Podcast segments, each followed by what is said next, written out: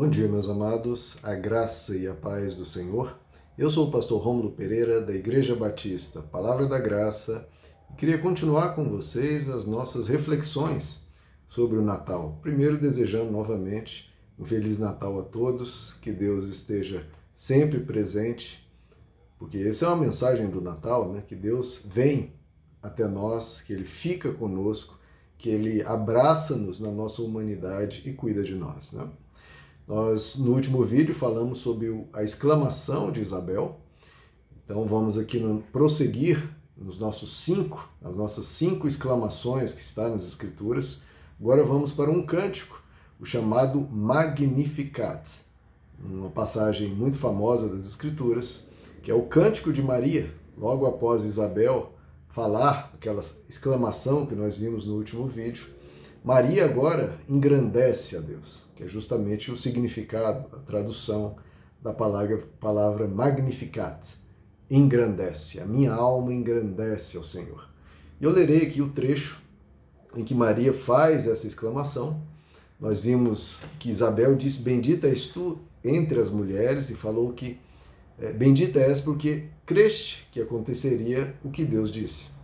Então, agora nós vamos ver o cântico dessa que creu. Então, esse é o cântico dos que creem. Deus abençoa os que creem, né?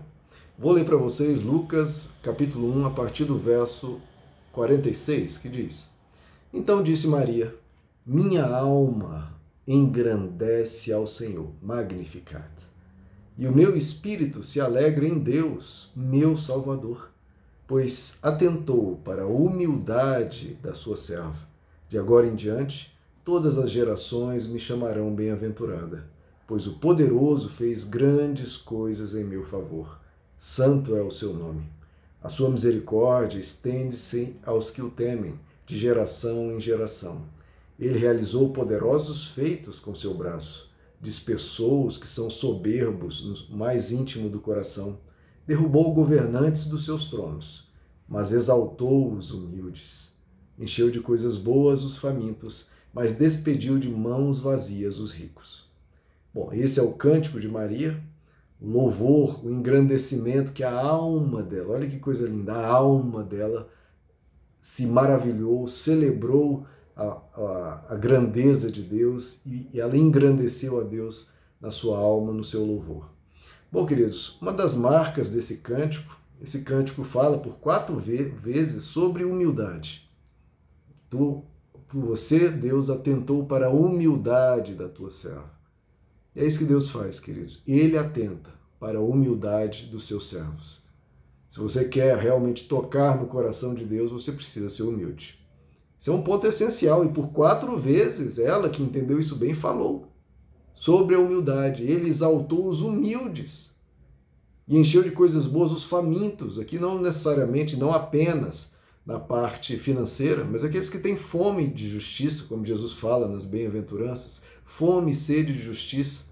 Aquele que é humilde, contrastando, despediu de mãos vazias os ricos, no sentido rico se achando rico, se achando soberbo, se achando melhor do que os outros. E por que que o humilde toca tanto o coração de Deus, né, queridos? Porque na nossa condição, queridos, como humanos, algo que faz parte dessa condição limitada, cheia de fraquezas, cheia de ambiguidades, cheia de relatividades, nós somos falhos, queridos. E ser falho já é algo complicado, mas pior é aquele que é falho e não reconhece essas falhas, que se acha, que se põe como superior, que se põe como perfeito. Isso diante de Deus é, é como dizendo em inglês, disgusting. É algo absurdo, é algo é, é nojento mesmo. Se a pessoa está suja, ela tem que reconhecer que está suja. Agora, aquele que está sujo e ainda cheirando mal e se passa como se fosse melhor do que todos, mais cheiroso do que todos, mais limpo do que todos, isso é para Deus desprezível. Desprezível. A pessoa tem que ter humildade de reconhecer suas falhas. Isso é um problema muitas vezes. Os religiosos vão se colocando uma aura de perfeição que acaba tornando-os soberbos. Isso Deus não apoia. Pelo contrário, a Bíblia diz declaradamente, de forma direta, Deus dizendo: os que se exaltam serão humilhados. Isso é uma promessa da Bíblia. As pessoas gostam só das promessas né, de exaltação. Mas essa é uma promessa que os soberbos serão humilhados. Já os humildes serão exaltados. Estamos vendo um caso aqui de uma humilde que foi exaltada. Então seja humilde se você quer ser exaltado, se você quer crescer, se você quer, se você quer ser uma alma bonita no mundo. Porque o humilde, primeiro, por ele reconhecer as suas falhas, ele está sempre buscando melhorar, sempre se tornar uma pessoa melhor. Ele está sempre fazendo o que a Bíblia nos instiga a fazer. Examine-se o homem a si mesmo. Quem é soberbo não se examina, ele já se acha bom até demais.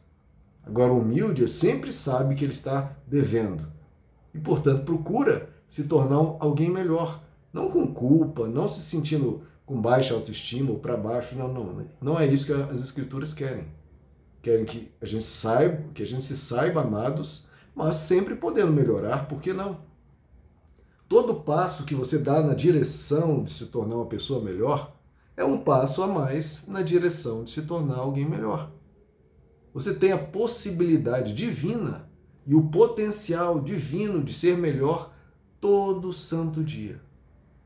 E o que requer e o que é necessário para isso, primeiro a humildade, de buscar ser melhor.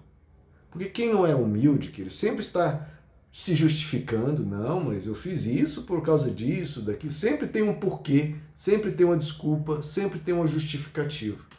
E essa pessoa nunca cresce. E está sempre colocando a culpa nos outros. Não, é porque ele, porque fulano, porque ciclano, porque ela.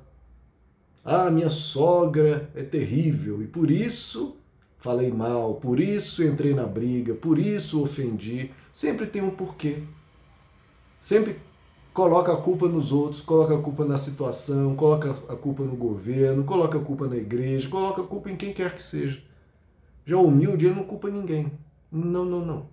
Claro que as pessoas têm as suas falhas, os seus erros, mas ela olha para si. O que, que eu posso mudar em mim? Em mim. Porque os outros, eles vão ter que melhorar. Eu não posso forçar ninguém a melhorar. Se pedirem ajuda, eu aconselho. Mas a decisão de melhorar é da pessoa, é individual, é privada, é da consciência, é do coração. Você quer melhorar? Você tem essa humildade para dizer sim, eu preciso melhorar. Então melhore. Seja uma pessoa humilde, porque você vai ter um Deus maravilhoso cuidando de você. Porque ele exalta os humildes. E ele sabe quem são os soberbos no íntimo do seu coração. Seja um pouco mais humilde hoje. Cresça um pouco mais hoje. Eu vi essa definição de elegância que eu achei lindo. O que é elegância? Uma pessoa, uma psicóloga disse, é um misto bem costurado, bem organizado de humildade, educação, empatia e discrição. Olha que coisa linda. Isso é elegante. O humilde é elegante. A Maria aqui sempre estava elegante. Por quê? Porque era discreta, humilde, se compadecia das pessoas e tinha educação, esse bom senso que tanto falta hoje em dia e falta sempre, porque as pessoas não são mais humildes. Se você quer ver brotando de você o que, o que é divino, o que é bendito, o que é maravilhoso, o que é belo, o que é nobre, o que é justo, o que é bom, requer humildade. Seja humilde. Seja humilde como Maria e vai nascer de você, naturalmente e sobrenaturalmente, Jesus. Para isso, requer humildade. Para ser parecido com Jesus, tem que ser humilde. Tem que ser uma pessoa cada vez mais simples, mais discreta, mais bela, com simplicidade, sem ostentação, não, sendo humilde, sendo sempre querendo ser melhor, sempre pedindo perdão, sempre perdoando, sempre acolhendo, sempre servindo. Que esse é um dos princípios básicos da humildade. Uma pessoa que está disposta a servir, que está disposta, em vez de cobrar do mundo, exigir do mundo, exigir das pessoas, mais isso, mais isso, mais aquilo, e culpando ainda as pessoas, não ela está ali para servir. Está ali para fazer as pessoas felizes, para cuidar das pessoas em vez de cobrar. Quem cuida é humilde, quem cobra é soberbo. Seja humilde. Você vai se tornar uma pessoa muito melhor e as pessoas ao seu redor vão ver que você está sendo uma pessoa mais parecida com Jesus. Meus amados, que Deus os abençoe e um Feliz Natal. A paz.